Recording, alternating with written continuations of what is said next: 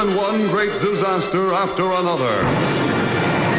First came the theme, then the birds. There was the day the earth stood still, and the day the earth caught fire. If it didn't come from another world, it came from beneath the sea. But now comes the greatest disaster of them all. It's a riot! It's a scream! The funniest, most hilarious movie since Gone with the Wind.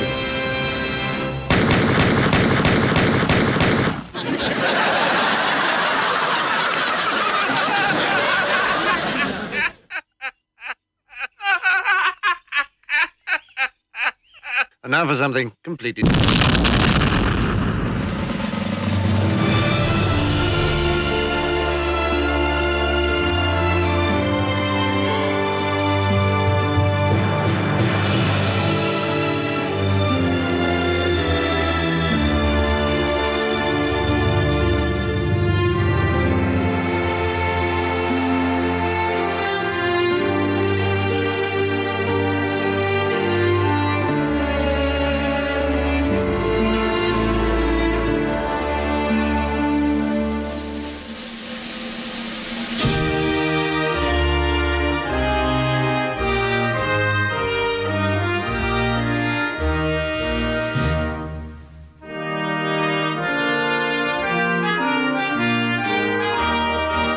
Boa tarde e sejam bem-vindos a mais uma emissão do Os Críticos Também Se Abatem, uh, programa sobre filmes e séries da Rádio Universidade de Coimbra.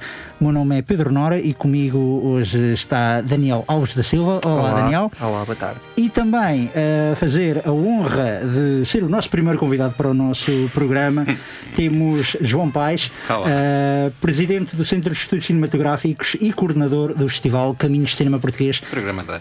Uh, programador. Uh, sim, pronto, isto. Títulos são títulos, realmente, realmente uh, a confusão. João, muito obrigado por teres vindo, até Obrigado porque isto hoje tem sido um dia até bastante não, caótico, não por ser uma sexta-feira 13, mas porque o festival arranca hoje depois de muitas sessões de aquecimento, não é? É, esta efeméride de sexta-feira 13 é interessante e está a marcar efetivamente toda a organização do, do, do festival. Porque, como bem sabes, ontem Coimbra entrou no. É verdade. no- Mais uma, lembrei-me disso, mais uma complicação, de facto. essa é a grande complicação. Isto é, tentam, hoje o dia inteiro tentamos coordenar e colaborar entre eh, as primeiras sessões competitivas do festival, ao mesmo tempo que estamos a tentar adaptar toda a programação a partir de segunda-feira, não é? Pois, é verdade. Então, tudo o que era material, de impresso, de comunicação, etc. E agora estamos a, pronto, a notificar as pessoas, a alterar Pois. as datas, a alterar as reservas, essas, essas coisas todas. Vocês até, se não estou em erro, tinham até as sessões. ah, Está-me a falhar agora o nome, peço imensa desculpa, ah, mas tinham as sessões da meia-noite que era. Ah, vá, já tinham começado o ano passado e agora este ano eh, também acho que creio que também iam ter uma outra sessão disso e pronto, a, a pandemia e as novas regras de estado de emergência ah, atrapalharam por completo isso, não? Olha, curiosamente não, porque como eu te disse, e como tu sabes, e toda a gente, é só a partir de segunda-feira, não é? A partir de segunda-feira. Isso significa que o nosso programa manteve-se inalterado até domingo. O que inclui efetivamente a tal programação que falas, que é o turno da noite. O turno da noite, era O isso, turno da exatamente. noite.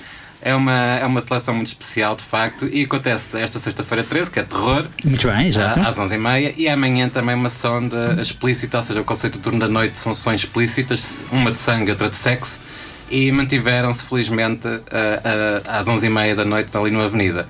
Certo, então ainda Portanto, calhou dá- bem. Calhou bem, calhou Sim, bem. Ainda calhou bem. No entanto, obviamente que eh, todas estas sessões, eh, este ano há aquela coisa do atenção e a segurança redobrada da higiene das salas e afins. de- dado o aquecimento, dado as sessões de aquecimento, as sessões de warm-up que vocês exibiram, a documentário do Zé Pedro, dos Chutes e Pontapés, um punk chamado Ribas, O Hotel, Hotel o Império. Hotel Império Império. também. Uh, dado a recepção do público e a maneira como o público, ou à vontade, ou seja, do público nessas sessões, Achas que as pessoas estão a seguir? Também estou a pegar isto dentro Sim. daquele hashtag movimento que é a cultura é segura. É segura. Sim, nós tentamos, tentamos associar-nos também, tentamos, e estamos a fazer, estamos a associar-nos a esse, esse hashtag contemporâneo, não é? Em que temos que apelar que efetivamente a cultura é segura. É segura porque efetivamente ainda não, felizmente não houve nenhum tipo de surto associado a qualquer tipo de cultura. Hum. Uh, as sessões correram muito bem. Isto é, foi uma surpresa para nós e para os próprios realizadores, porque a ideia do festival é, é, é que haja essa, esse tete a tete, essa proximidade entre espectador e criador. E então os criadores vieram cá naquela esperança de vou encontrar dois ou três gatos pingados na, na sala. E efetivamente, apesar de termos de ter a limitação para 100 pessoas apenas, tivemos cerca de 50 a 60% da capacidade de lotação, o que foi uma surpresa para todos, não só para a organização, mas para os próprios realizadores que vieram cá.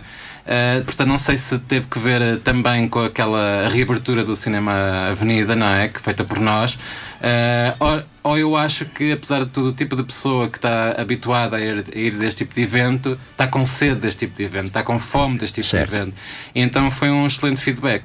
Ótimo. Eu também tenho, já, já agora tocaste nesse ponto do, do Cinema Avenida, uh, de onde é que surgiu essa, essa ideia de, de recuperar? Como é, que, como é que se procedeu, no fundo, ao, ao contacto? Porque normalmente não é, o, o local principal que tem sido nos últimos anos, tem sido sessões no TAGV.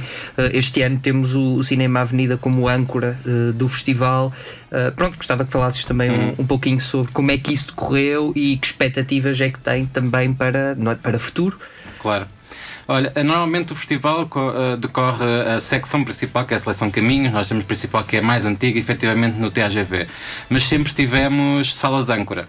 Ou seja, normalmente tínhamos algumas parcerias com a nós, etc., com a parte da seleção ensaios. Tínhamos algumas sessões mais pequenas aqui no, no próprio, na própria Associação do Mini Auditório Salgado Desenha. Este ano, então, surgiu essa oportunidade. Isto é, é uma oportunidade que nós andamos a estudar há muitos anos, ou seja, a tentar conhecermos aquilo que está só em blogos associados àquilo, não é? É uma pena porque faz parte, inclusivamente, do imaginário de muita gente cá de Coimbra, as salas de cinema. Eu próprio, quando era miúdo, apesar de ser leiria, cheguei a vir cá porque havia filmes. Ainda apanhaste algum filme? Apanhei, apanhei oh. alguns filmes. Um, e, e é foi uma tentativa, pai, desde 2015 que o festival tentou entrar em contacto com, com a Avenida, que ele teve pai 12, 13 anos encerrado. Um, surgiu essa oportunidade, tivemos um contacto da parte da, da, gestão do edifício, etc. E chegámos a este acordo que, de facto, tal como não só ser um espaço âncora, como tu disseste, mas mostrar que também os próprios cinemas são espaço âncora para centros comerciais. Isto é, uh, houve um benefício também reconhecido pela parte da administração de que efetivamente o cinema chama pessoas e isso é, é bom para todo o edifício que está um bocadinho. Isso é verdade. Eu, eu quando era eh, mais novo, porque eu agora sou um idoso, claramente, e não, eu ia muito à Avenida uh, ou para tomar café ou para ir ao cinema. Uh, e também, obviamente, há o videoclube que ainda continua, ainda persiste, sim, sim, sim, mas realmente eram. Uh, por acaso tenho a dizer que os meus parabéns por essa. Pronto, obviamente, os parabéns pelo, pelo festival, pela iniciativa festival, que é sempre complicado fazer. e já vou daqui a bocado perguntar acerca disso, mas parabéns por realmente conseguires eh, ressuscitar uma sala de cinema, reabrir uma sala de cinema, quando a tendência este ano é fechar as salas de cinema e não falo só de Portugal.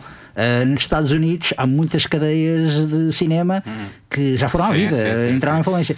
E acho que isso é, é, é, mediático, de um ponto de vista mediático, é absolutamente extraordinário como um festival conseguiu reabrir uma sala. Uhum. Uh, os meus parabéns por isso, mas também faria a pergunta de o equipamento que estava lá ainda dava para, para ser usado, a tela, os projetores? Sim, ou vocês tinham de. também uma outra questão relativamente à, à projeção, ou seja, apenas projeção digital, projeção pois, 35mm. Uhum. Pronto, uh, isto foi um trabalho de equipa, não, não, não, sou eu, estou aqui por acaso, mas foi um trabalho de equipa ao longo do ano, principalmente uh, do, com os diretores do festival, em, destaque para o Tiago, em que andámos sempre com esta tentativa de, de nesta fase pandémica em que tudo estava a fechar, nós quisermos mostrar pela diferença. Tanto que, uh, uh, antes de ir à Avenida em particular, uma das coisas que nós estabelecemos foi que não queríamos fazer nenhum tipo de festival digital online. Certo. Ou seja, em, na última rácio, nós preferiríamos ter cancelado a atividade do que uh, estar a, manter as pessoas no sofá ou atrás do computador, porque isso é o oposto do conceito que nós temos uh, estabelecido. Mas é o que tem seguido, é o que tem mais seguido, é, por acaso. E então o que nós queremos é continuar a remar contra a maré. Já, é, já era, um, é, era remar contra a maré, projetar a cinema portuguesa como palco principal, não é? Então, em nível de pandemia ainda reabrimos uma, uma, uma sala. Uh, foi muito inter... acho que foi fantástico. O próprio Instituto de Cinema e Audiovisual ficou entusiasmado com, com, com a ideia. Quanto à sala, quando chegámos lá, temos de nos lembrar que foi, é uma sala abandonada, não é? Ou seja, efetivamente, a nível de som, tinha tido sofrido infiltrações que foi toda a vida. Uh, a nível de tela, pelas infiltrações também a umidade, a tela ficou toda, uh, estava toda estragada também e a projeção só tinha 35mm. O que é muito difícil para nós como festival, em que temos neste momento o formato com melhor qualidade, é o DCP.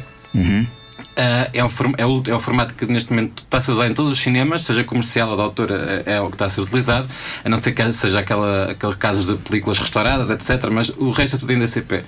E então surgiu-nos a oportunidade de adquirir esse, esse DCP, servidor, esse projetor, uhum. e então fizemos a aquisição desse projetor, a aquisição do servidor, a aquisição da tela e também renovámos o som. Ou seja, queremos que, apesar de ser naquele, naquele espaço uh, icónico, com aquele ambiente meio decadente, não é? Que, que é interessante do ponto de vista de um festival de cinema como este, porém, a nível técnico, quisemos ser exímios como tentamos ser sempre, e a nível de som, imagem. Uh, a nível de som, claro que se sente um bocadinho aquele lembrado dos anos 90 e se sente um bocadinho, mas não, não, não nos incomoda nem nós, nem aos criadores, porque dá todo um, um ambiente uh, interessante ali também ao espaço. Por acaso a questão do som mais, mais irritante era no outro cinema, além da Avenida Viu o cinema do Girassol, no final o isolamento era tão mau que tu podias ir ver, sei lá, um filme imaginemos um, drama daqueles introspectivos, hum. um filme de Tarkovsky e ao lá estar a passar Sim. um filme de Michael Bay, tu conseguis ouvir as explosões melhor do Michael Bay do que do filme, Sim, que era ridículo. E quando houve uma altura que eu estava a ver um filme, já não sei o que, que era, mas estava a passar ao lado um James Bond. E quando tu ouvias a parte da perseguição, eu olhei para o lado, já tinha visto o filme e disse: Pronto, ah, chegaram agora à parte da perseguição, portanto devem estar no, é, entrar imagina, no terceiro ato. Imagina há uns anos, porque nós fizemos obras também aqui no Minho Auditório Salgado Desenha, nós tínhamos tínhamos lá uma sessão que era com esse tipo de filme, ou seja, a seleção Outros Olhares é um, é um cinema mais experimental, com e o bar, mais espaço. E o bar. Não era o bar, eram ensaios da tuna por cima e coisas ah. Portanto, para vocês imaginarem, era tudo menos uma experiência imersiva cinematográfica. Mas felizmente conseguimos isolar aquilo tudo é, e pronto, mas, mas felizmente, pronto, feliz ou infelizmente não há mais salas de cinema abertas na Avenida neste momento. Uh, a sala de cima não há? Não, uh, não está aberta. Ou seja, há, está. Mas ainda cima, existe. Ainda existe. É existe. não tem cadeiras agora. Sim, sim, não, tem, não tem cadeiras, não tem nada. Sempre fiquei com essa ideia que, lá está, quando as salas de cinema são retiradas de fora, uhum. fora de comissão, ou como termo correto, agora também está-me a falhar, uh, tiram os lugares, que é uma coisa que eu também nunca percebi. Tipo, basicamente, bora esvaziar isto para nunca mais é, ninguém eu, aproveitar. Eu penso que nem é por aí. Eu penso que é do ponto de vista de Uh, quando há conflitos entre administradoras e proprietários de salas, não é? Eles não querem que o investimento de um proprietário, que elas salas no pau branco, não é? Uhum. Uh, obviamente que aquelas uh, cadeiras que, ele, que se pagaram não queria dar aquilo a ninguém. Okay, Porque lá do ponto de vista da administração também dá jeito mostrar eventuais eventuais pessoas que vão utilizar a sala, dar-lhe um espaço open space. Então, nesta altura do coworking é o que está mais na moda. Certo. É, é, o coworking é para os shoppings, como são as casas antigas para o alojamento local. Um, e, e, portanto acho que calha bem para todos, não é? E sempre faz uns trocos, nem que seja a vender aquilo para, para velharias ou para. Claro. e também para liquidação de algumas dívidas, muitas vezes. não, arrestos. Bom, não, vamos, não vamos falar de finanças. Antes disso, antes disso uh, falaste na questão do investimento que, que foi feito. O SEC teve algum tipo de apoio, houve alguma parceria ou foi o vosso próprio investimento? Como é que é, isso também o... se processou desse ponto de vista mais uh, organizacional? O, o, as atividades cinematográficas principais que são realizadas com centros cinematográficos e o Caminhos é, é um desses exemplos, é, são, é co-organizado também com a Associação Caminhos, que é que está por trás também do festival.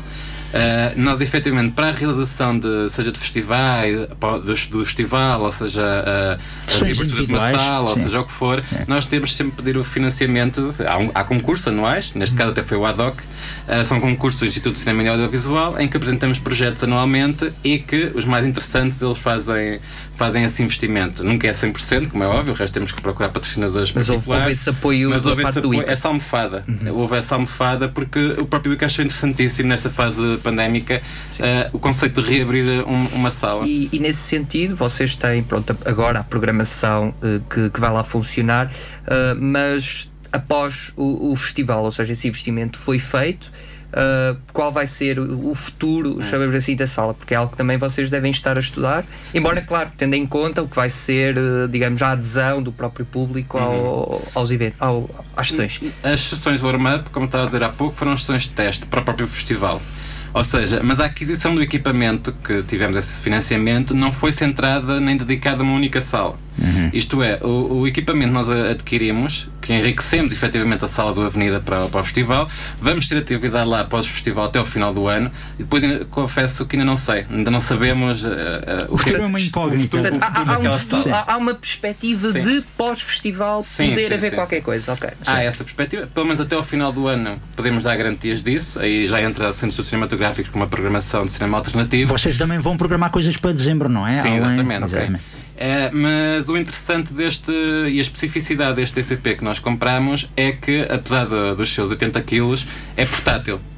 E a ideia de nós adquirirmos aquele equipamento não foi só também, não foi só para utilizar no, no Avenida ou no Salgado Desenho, é também porque queremos andar com fazer uma coisa que é típica de cinema eh, de autor, etc. Andar com o cinema às costas, na prática, e levar a vários sítios. Os traveling shows. Sim, exatamente, sim, sim. ou seja, porque identificamos que há uma série de zonas em Portugal que não é só que tenha falhas de internet, também tem falhas de acesso ao cinema, tem falhas de acesso, não é só ao cinema, à cultura em geral. E nós queremos cumprir esse dever constitucional, de alguma maneira, de assegurar acesso à cultura, e, e esse vai ser o nosso grande, um, nosso grande carro, o nosso, com grandes rodas, que é o DCP, e vamos andar de um lado para o outro pelo país todo a mostrar cinema. Eu recordo-me do caso de João Botelho ah, quando sim. fez o filme Desassossego, que precisamente pegou nessa coisa toda de isto é tudo muito giro. Uh, ele até fez um grande discurso no TAGV, foi apresentado apresentar a sessão do filme uhum. uh, baseado na obra do, do Fernando Pessoa ah, isto, as pessoas gostam muito de cinema, gostam muito do Kubrick, do Tarantino e tal, isso, e a verdade é que há muitas salas de cinema que não são aproveitadas, portanto, pronto, agradecer até a Sim, E, e ter... a verdade é que também nesse, nesse caso foi um exemplo de que esse modelo até funciona. Funciona, de, funciona. de ir a vários locais. Mas o, engraçado, mas o engraçado é que depois também tiveste, passado uns anos, o, o próprio Tarantino, não, não digo que foi inspirado por João Botelho, mas tentou fazer uma coisa semelhante sim, com o Eight for Late. E foi um tiro no pé porque. Também estamos a falar de de uma escala e de um país uh, diferente. E do tipo de consumo uh, também, sim, é? Porque o que, o, o, eu, eu, penso que, provavelmente cá em Portugal, o cinema em sala, o futuro. Uh, passa muito por isso, isto é, passa por não ser só uma projeção, mas ser um, como se diz agora, com, está na moda, um happening. Um happening, exatamente. Ou sim. seja, se não é um happening é que não atrai pessoas, ou seja, se for só para projetar o filme uh, adeus e boa noite, para isso as pessoas efetivamente ficam em casa. Agora, a possibilidade de, como o Botelho fez e como os festivais de cinema fazem uma série de Exatamente. Não, é, não é inovador nesse sentido, porque os festivais sempre já, ah, já existiam com esse modelo e com aquilo que se chama extensões, que é levar o festival a, várias, a outras zonas, não é?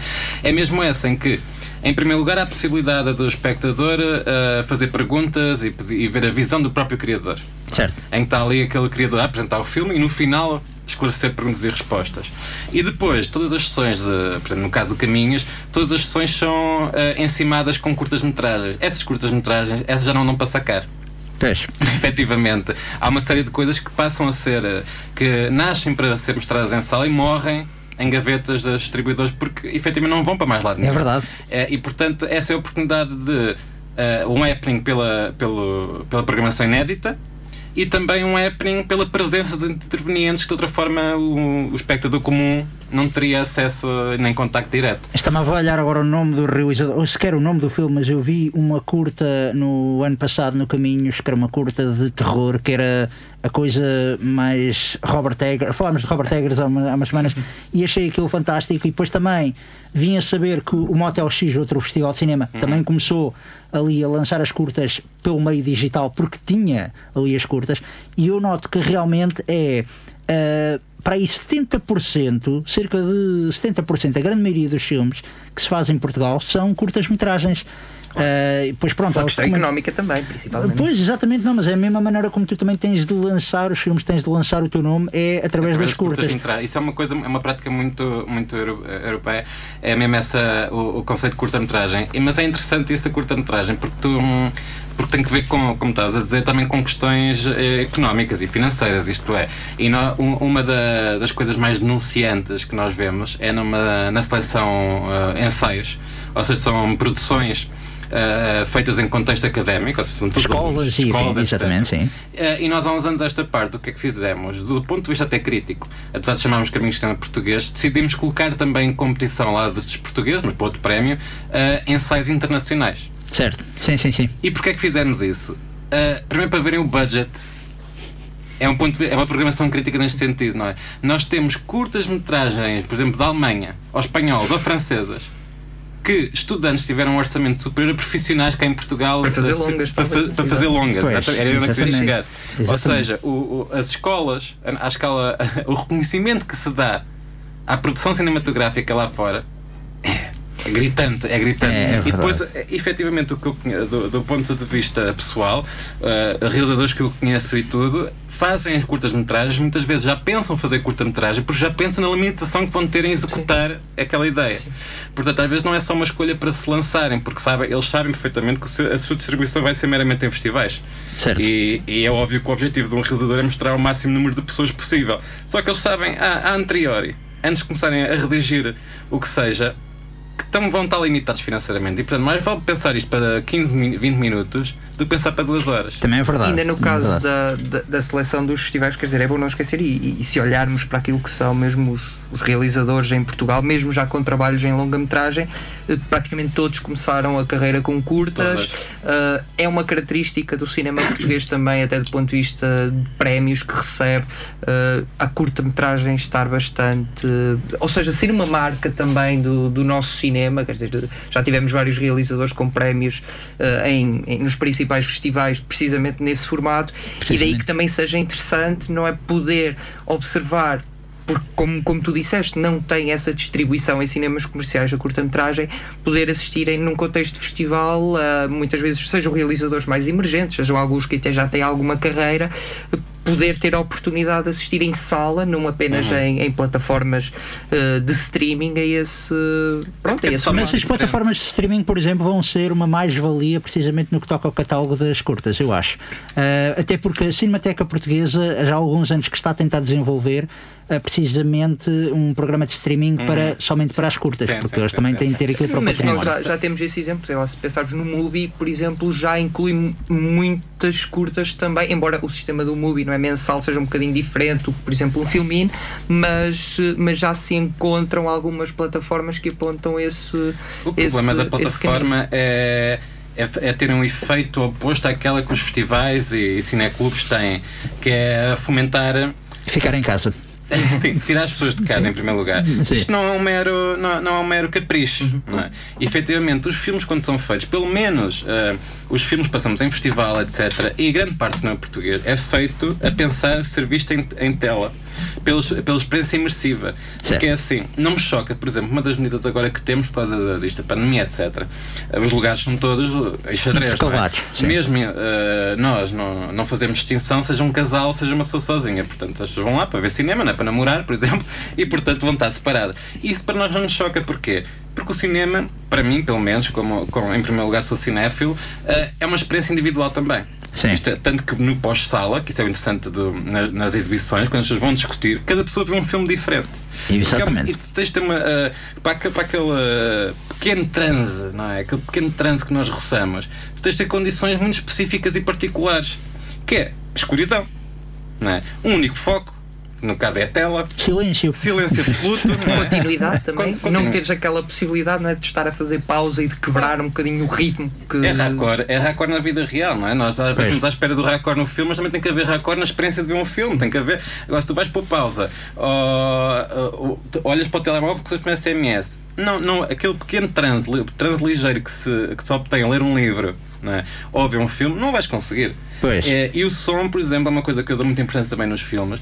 Epá, não me venham com coisa, por muito tu tenhas um home cinema do caraças, epá, em sala, com toda aquela experiência, tu é um. Eu pego no grande exemplo de, e este é o exemplo que eu aponto, sobretudo, que é do filme da Netflix, que é dos filmes mais artísticos e mais bem recebidos da Netflix, que é o Roma do Hum, Alfonso sim, Cuarón, sim, sim, sim. que eu de facto vi na Netflix, mas Eu depois aproveitei uma das sessões aqui no, eh, no TAGV e fiquei completamente maravilhado, porque ver aquilo numa sala. um filme, um filme também que é pensado em que tu vês o, há muitas coisas a acontecerem, né? É. vários planos e, e de Não, facto. e sobretudo é o que eu estava a falar, a edição, o design sonoro. Eu Sim, acho design que foi a sonoro. primeira vez que eu usei a expressão design sonoro. Disse o design sonoro é fantástico. As pessoas ficavam a olhar assim para mim, tipo, o que é que é o design sonoro? Mas era mesmo coisas de. Ouvias barulhos que vinham da tua direita, barulhos que vinham da tua esquerda, por detrás.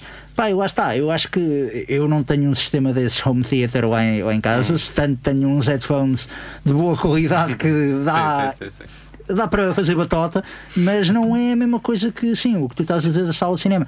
Eu também gosto de ir ao cinema e gosto de ir sozinho. Uh, realmente, ultimamente tenho visto a questão de tu estás a falar do happening, do acontecimento, mas ser uma coisa mais social, que é tu ires ao cinema com os amigos.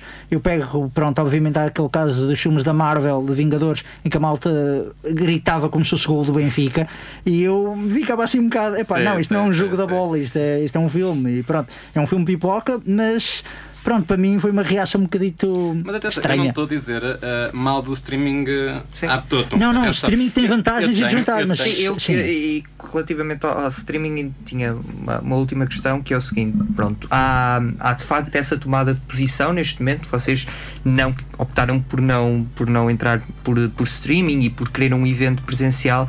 Ahm, por outro lado, e numa perspectiva mais também de reflexão do próprio futuro do cinema português. Sabemos que há muitos filmes desses que, principalmente é, de, de curta, que ficam nas gavetas dos distribuidores, dos autores, não podendo exibir ou não havendo a possibilidade muitas vezes de os exibir presencialmente, hum, nunca pensaram, hum, não estou a dizer este ano, mas por exemplo, numa perspectiva já mais a médio e longo prazo, hum, em complemento, ter também essa oferta, por exemplo, com o acordo de uma plataforma de streaming ou, ou o, vosso, o vosso próprio streaming Olha, eu eh, de alguns dizer, filmes. eu não te posso garantir eh, e dar-te já um não, não é? Mas eu digo a, a título pessoal, Uhum. a título pessoal, é meu nome pessoal, é um não. Isto é, eu prefiro efetivamente, eh, lá está, eh, eh, aquela questão que estamos a falar do happening, etc. Eu acho interessante nós continuarmos em que os espaços culturais e os agentes culturais apostem numa boa programação anual. Isto é, eu quando faço programa sessões a- a- aqui para os centros cinematográficos, eu passo efetivamente sempre curtas e longas. Não é? Algumas longas que as pessoas já viram no cinema, mas as curtas com a certeza que não, não é? Mas para ver também esse happening, ou seja, aquilo são, são obras que são feitas única e exclusivamente para, para um determinado tipo de, de condição. E, e aí eu não queria voltar um bocadinho atrás. Isto é, eu não sou contra o streaming. Eu sou, eu- o que eu não gosto é que eh, seja a única fonte. Vá. Porque efetivamente há filmes que são feitos só para streaming. O. Roma, apesar de ficar melhor com em 5.1 ou 7.1, foi pensado, apesar de tudo, e aquilo resulta bem na TV. Eu vi na TV primeiro também. Sim. que eu vi. E eu, eu, eu, tenho uma série de plataformas que vejo. Mas são filmes que são feitos mesmo para aquilo. É diferente. Tu também há uns anos tinhas, e, e certeza que se lembram disso, os telefilmes. Exatamente. São filmes que são feitos, apesar de um ou outro ido ao cinema, aquilo nem. Não perdias, nem ganhavas nada em ver em casa ou no cinema. Mas Claro sabes que é engraçado, é, eu pegando muito no cinema português, há muitas produções da RTP e da SIC e afins que saem filmes e depois saem o formato minissérie para as Hum. pessoas também verem aquilo na TV, que é uma espécie de director's cut. Ah, Normalmente mais estendido, não é? Há, há ali É, um, cenas extras, sim. edição. Sim, sim, sim. sim. E, e realmente, eu muito sinceramente já vi casos em que aquilo enche chouriços, por É, simplesmente sim, a versão televisiva. Ah, mas achei piada realmente isso e, sobretudo, achei que também era um bocado tiro no pé, porquê? Porque havia gente a dizer. Ah, vou ver este filme. Não, eu vou esperar que passe na RTP porque isto vai passar na RTP eventualmente e até tem, vejo a versão completa. Uhum. E fiquei assim, tipo, epá, não, tipo, vai ver ao cinema Claro. assim de. Não, não tem mal nenhum rever, às vezes há na televisão e há filmes que dão efetivamente na RTP e na RTP2 que eu revejo na televisão. Sem pronto, dúvida, revejo na sem televisão. dúvida. Mas eu penso, é, isso é quase para mim, ah, sabes que eu tenho uma, ah, uma- ah, com as artes tenho uma relação quase sexual. No- sentido em que eu acho que aquele primeiro impacto é muito importante. Os filmes marcaram, os grandes filmes da, grande da minha vida que marcaram, a maior parte deles foram vistos para mim em sala, porque lá está, é como um primeiro encontro. Epá, tu podes estar, claro, se tu tá, namoras com uma pessoa, tu, ela aparece de pijama com remela, está-se bem, amas a pessoa. Agora, essa não é a condição para um primeiro encontro. Certo. Ou seja, do ponto de vista sexual, não é? Aquela coisa que te dá, dá entusiasmo, a pessoa tem que estar um bocadinho não é? de acordo com Sim. os teus gostos, tem que estar a, a Tem que ter um som tem que ter um- 5.1. Exatamente. Uma, uma voz mais 5.1, não é? Não é com aquela voz de manhã ou de ressaca. Tem que ter. A imagem tem de estar bem A calibrada. imagem tem de estar bem. E é normal, portanto, eu, eu, eu sinto que eh, o, a arte eh, afeta-nos no inconsciente, que é onde está também o desejo, os sonhos e a imaginação e tudo mais. E portanto, eu acho que é uma relação quase sexual nesse sentido, em que ou me dá, quando, desculpa a, expressão, a expressão, mas ou me dá tusa. ou eu não quero repetir aquilo. Ok, é? E então eu acho que aquela primeira a grande experiência cinematográfica tem que ser tem que ser em sala. Agora, rever, tudo bem. Mas eu tenho a certeza que revendo, tu vais apelar à memória e à imaginação da primeira experiência. É como as pessoas que são. que eu, por exemplo, fumo, ah, ah, é, é aquela. o desejo que nos faz ah, continuar a fumar é da primeira experiência, não é? A pessoa pensa sempre aquilo, é sempre aquela. Ih, que moca que me deu! Pronto. É, é aquela coisa da primeira experiência. Depois entra a parte do vício, pronto, tudo bem. Ah, mas seja como for, eu acho que. Reiterando isso, é a primeira experiência para mim. Eu, por eh, exemplo, eu nunca vi um filme, é, talvez o único filme que eu nunca vi de Stanley Kubrick, precisamente porque eu quero ver numa sala de cinema, que é o Barry Lyndon. Eu nunca vi o filme, eh, recuso-me a ver o filme porque já passou várias vezes na TV, e recuso-me a ver o filme porque quero ver pela primeira vez. Em sala, Se calhar sim. um bocado, porque, porque tem- sempre me falaram maravilhas, sobretudo da fotografia daquilo, que aquilo o filme é dos filmes Claro. mais bonitos que existe, ah, e há muitos filmes que eu gostaria de ter visto na sala de cinema, mas que fui educado à base da televisão. Por outro lado, eu acho que também pode acontecer o, o oposto. Lá está, há filmes que tu vês como tu falaste do Roma, uh, que, que, ok, viste na televisão, viste não é na televisão, em, em streaming e depois quiseres ter a experiência de sala.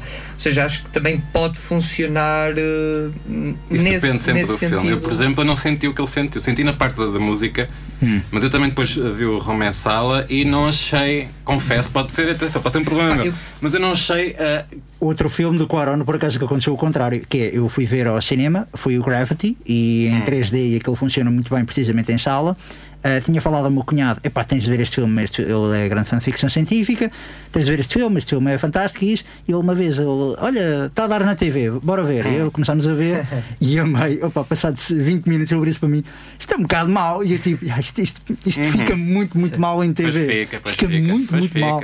E eu realmente fiquei a pensar, Ei, meu, porque é que eu não fui ver duas, três vezes ao cinema Uhum. quando tive a Mas oportunidade? acho que é, quer dizer, é consensual, não é? Todos os filmes ganham esse. Ou seja, se tu gostas de um filme em, em TV ou em plataforma de streaming no cinema, há sempre algo mais que, que acrescenta. Eu posso dar esse exemplo com, o- com o Patterson do, do Jarmus. Vi primeiro, eh, até porque houve alguns atrasos, não é? Na Certo, sim, sim, distribuição sim, em Portugal. E vi primeiro numa plataforma online e depois tive a oportunidade de ver eh, em tela e o ritmo do, do próprio filme. Lá está a tal experiência de transe que mas tu a questão é falavas. isso Era enriquece muito- a experiência, Exatamente. não está uma primeira experiência rica. Não, é assim, a primeira experiência foi boa, mas claro, ter essa. E se pudesse ter tido, obviamente, a primeira experiência em cinema, Claro. teria optado. Eu por acaso sou como ele, prefiro, se houver oportunidade, eu prefiro, nem que seja aquele sonho imaginário como um primeiro amor que nunca se concretizou, eu prefiro mesmo, há filmes que eu prefiro reservar mesmo para, para a grande sala. Olha, eu agora pegaria na coisa da programação de caminhos, porque vocês este ano realmente um bocado em, em- a prever se calhar um bocado isto tudo, vocês começaram a receber as inscrições do Call for Movies ah, mais cedo do que era costume. Foi uma, uma mera coincidência. Foi uma mera coincidência, Sim, sim, sim. mas deu frutos. A minha principal dúvida é: deu frutos? Tiveste muita gente a entregar mais cedo e já tinham, digamos, um, um bom catálogo antes disto tudo começar? Ou viram-se assim meio. Não, por acaso, uh, felizmente nunca temos essa, essa, essa dificuldade. Uh, a questão foi para facilitar o trabalho de toda a gente, ou seja, a partir do momento em que tu abres as inscrições, logo acaba o, uma edição, dá-te dá uma janela muito maior para quem está a acabar de produzir e para quem já começou a produzir, porque nós recebemos não só filmes acabados, como às vezes propostas ainda, ainda falta som, etc. Exatamente. E portanto permite às pessoas meterem logo para ser logo visionado e não, não, não foi nem bom nem mau, foi praticamente igual. Isto Ok. é, nós tivemos para selecionar mais de 750 horas, ou seja, foram muita hora de cinema à vista.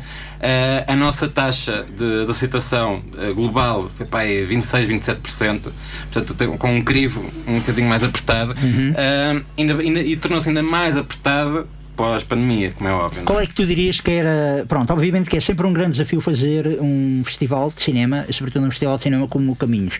Ah, tu próprio também, o ano passado, quando já disseste ah, muito obrigado ao apoio, mas precisamos de mais apoio, também já tinhas refletido assim um bocadito por alto aqui no início de- desta emissão. Ah, mas a minha dúvida é qual é que foi a maior dificuldade acrescida deste ano, de realizar este ano? É sempre difícil fazer é sempre este. difícil por- pel- pelas limitações que nós temos financeiras, manter uma equipa eh, o ano inteiro, etc. Isso não, não temos condições p- para isso. Isso é sempre o grande desafio.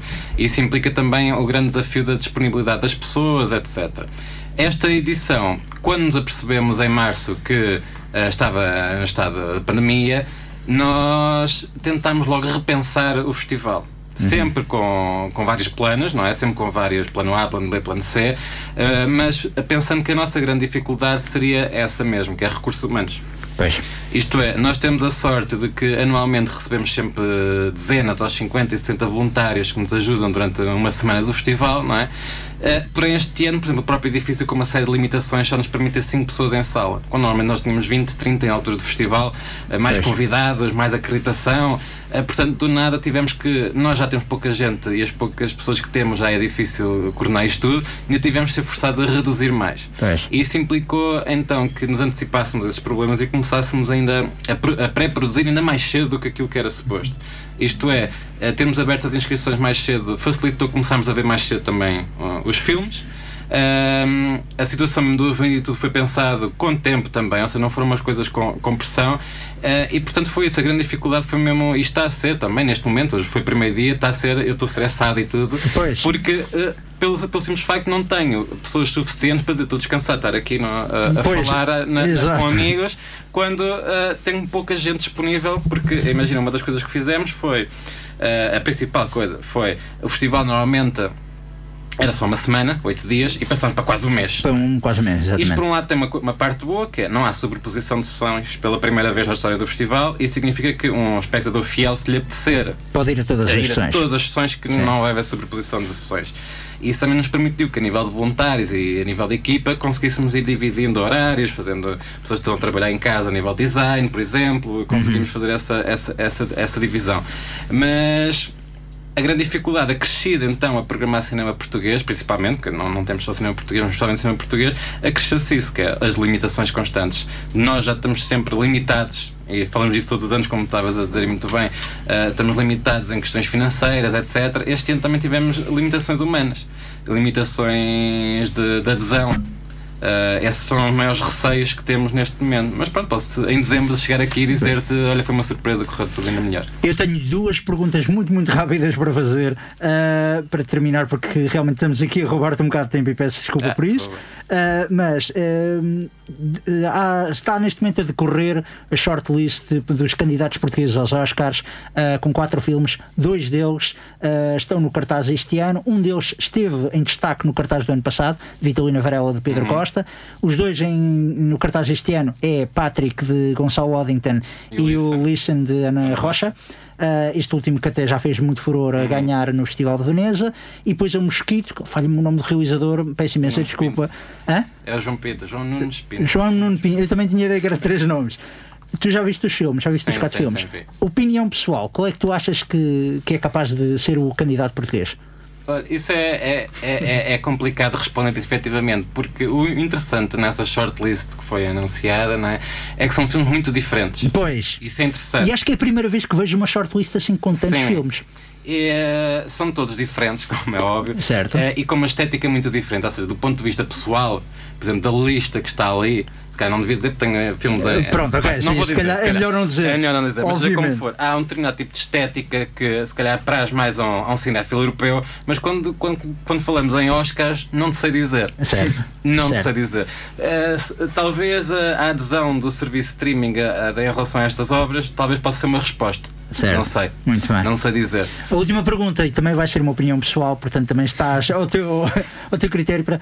ah, queria falar da proposta da lei de cinema que até foi votada em favor em que precisamente dá, digamos, uma maior participação aos serviços de streaming a promover. Isto foi uma polémica dos diabos, houve muitos produtores, realizadores tanto a defender, ah, a dizer que isto é morte do cinema português e outras a dizerem isto é uma ótima oportunidade para reinventar, ah, isto é o, o fado a dar fresco para o cinema português.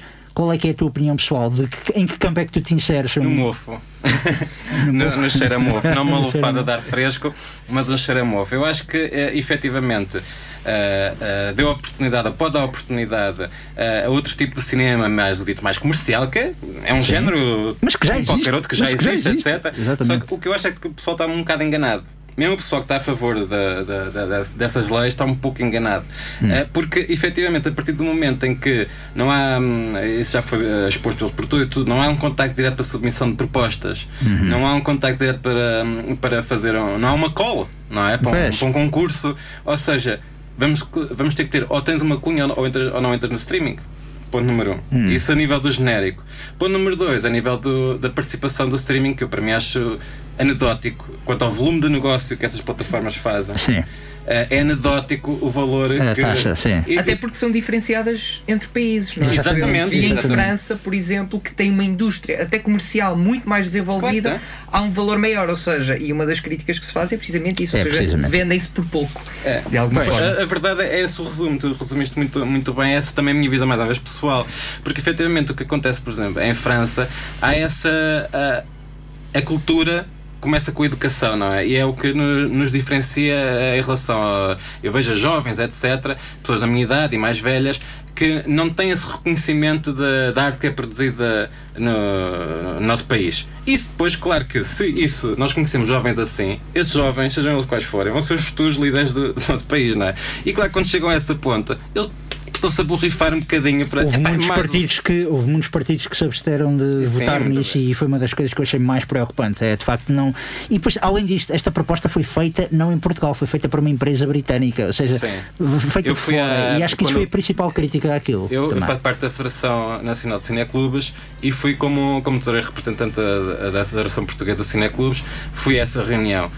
E obviamente que saímos todos da sala de Zoom, porque quando vimos que estava o típico português, não é? Vem então um estrangeiro salvar-nos. é? Aqui com uma proposta do caralho. Sem conhecer até Sem a nossa conhecer. própria realidade. Portanto, não é? Não estava nem ordens de trabalho, não estava nada, percebes? Ah, ele com uma. Não sei, é aquela coisa que ah, nós estamos a ensinar em história, no ensino básico, os portugueses são mais dos chapéus ah, franceses, não sei o quê. Portanto, achavam que conseguiam enganar. É. Enganar mesmo. É um bocado. Ah, uma- um, um conjunto de artistas e criadoras e, e pessoas ligadas ao cinema com, com nome estrangeiro. Pois. E com um, um nome estrangeiro com um escopo assumidamente comercial. Quando nós não temos a indústria em Portugal, não vamos ter. E se não temos e nem vamos ter, é por razões históricas, pela limitação até de uma ditadura que tivemos. E portanto, o Estado deve-nos, historicamente e moralmente, esse apoio. Certo. E está a falhar, quando principalmente eh, andamos a discutir, que até é anedótico, por um 1% no orçamento Pois. para a cultura. não é? Se esquecer também uma outra, e para mim é uma outra característica essencial, que é essa própria limitação e essa própria, digamos, característica mais artesanal do fruto, não é, do próprio contexto de produção, é também o que dá origem àquilo que nós chamamos, não é, o cinema, a própria ideia de cinema português. Eh, e até que ponto é que estás a questionar isso, não será até questionar a própria noção de cinema português na sua diversidade, que é um cinema marcadamente autoral. Sim, mas a- a- apesar disso, eu, a- a- apesar de concordar, também vou discordar, porque há um preconceito quanto ao género do que é que é o cinema português, não é? Há muita gente que diz que é o cinema secante. É, E quem é acha um cinema isso parado, não sei o quê. Exatamente. Eh, tal como há pessoas que dizem, cinema, cinema francês é só gente a fumar não, eu, cigarro. não acho, eu não acho que seja uma questão é secante, verdade. é, é, mas é uma questão, ou seja, quando eu falo aqui artesanal, eh, é no sentido que mesmo um, um filme que tente apelar uma história até um, mais convencional ou mais, digamos, próxima daquilo que é um. Não vou chamar um blockbuster, mas Uhum. um cinema mais comercial, tem características muito, muito próprias, muito Sim, isso tem, infelizmente. características do, do- de- dos limites de produção, aquilo que verdade. o Botelho está sempre a dizer, não é? Ai, não tenho dinheiro para filmar no carro, filma de roda. Ou seja, é algo, inevitavelmente, que está. Era eh, Oliveira. Da nossa. Pronto, parafraseando um e outro, mas ah, é algo que está muito vincado e, e também é. Por outro lado, é algo que também acaba por vender. Eh, entre aspas, não, o, nosso, o nosso cinema eh, na É perspectiva uma estética internacional. que nasceu no, eh, na STC, percebes? Com o novíssimo, ou, ou o novo cinema português, ou o novíssimo cinema português. Portanto, Pois. esta estética que, que tu estás a falar mais de cinema autoral, etc., que existe, como é óbvio, eu, estou a dizer, eu, eu não estava a discordar nesse aspecto, existe, mas onde eu quero chegar, é também a minha favorita, pronto. Onde eu quero chegar é que se tu fores ao, ao festival e pegares na programação deste ano. Que de- podem consultar em caminhos.info. Info. mais Exatamente. atualizada, Sim. portanto, já com todas Já com as- datas e horários Pronto, tudo atualizado. exatamente. Tu podes ver cinema de tudo, do autoral ao mais assumidamente comercial. tudo bem. Mas não temos um Michael Bay com milhões de euros para poder produzir explosões, não é? Com a Nesse Netflix, sentido. se calhar, ainda dá tempo. Uh, João, olha, vamos despedir-nos de ti. Eu e o Daniel ainda voltamos para dar uh, uns, uns comentários finais. Uh, João, muito obrigado pela tua presença aqui. Estás uh, convidado a voltar em, em episódios futuros se assim obrigado. quiseres. Uh, gosto. e pronto, realmente vamos uh, desejar muita sorte então a esta edição do Caminhos de Cinema Português. Mais uma vez podem consultar a programação em caminhos.info. Uh, e do- uh, vão ao cinema, vão ao cinema em segurança. Vamos só ficar aqui com um bocadinho da banda sonora de Pedro Marques para Capitão Falcão e eu e o Daniel já voltamos. Até já.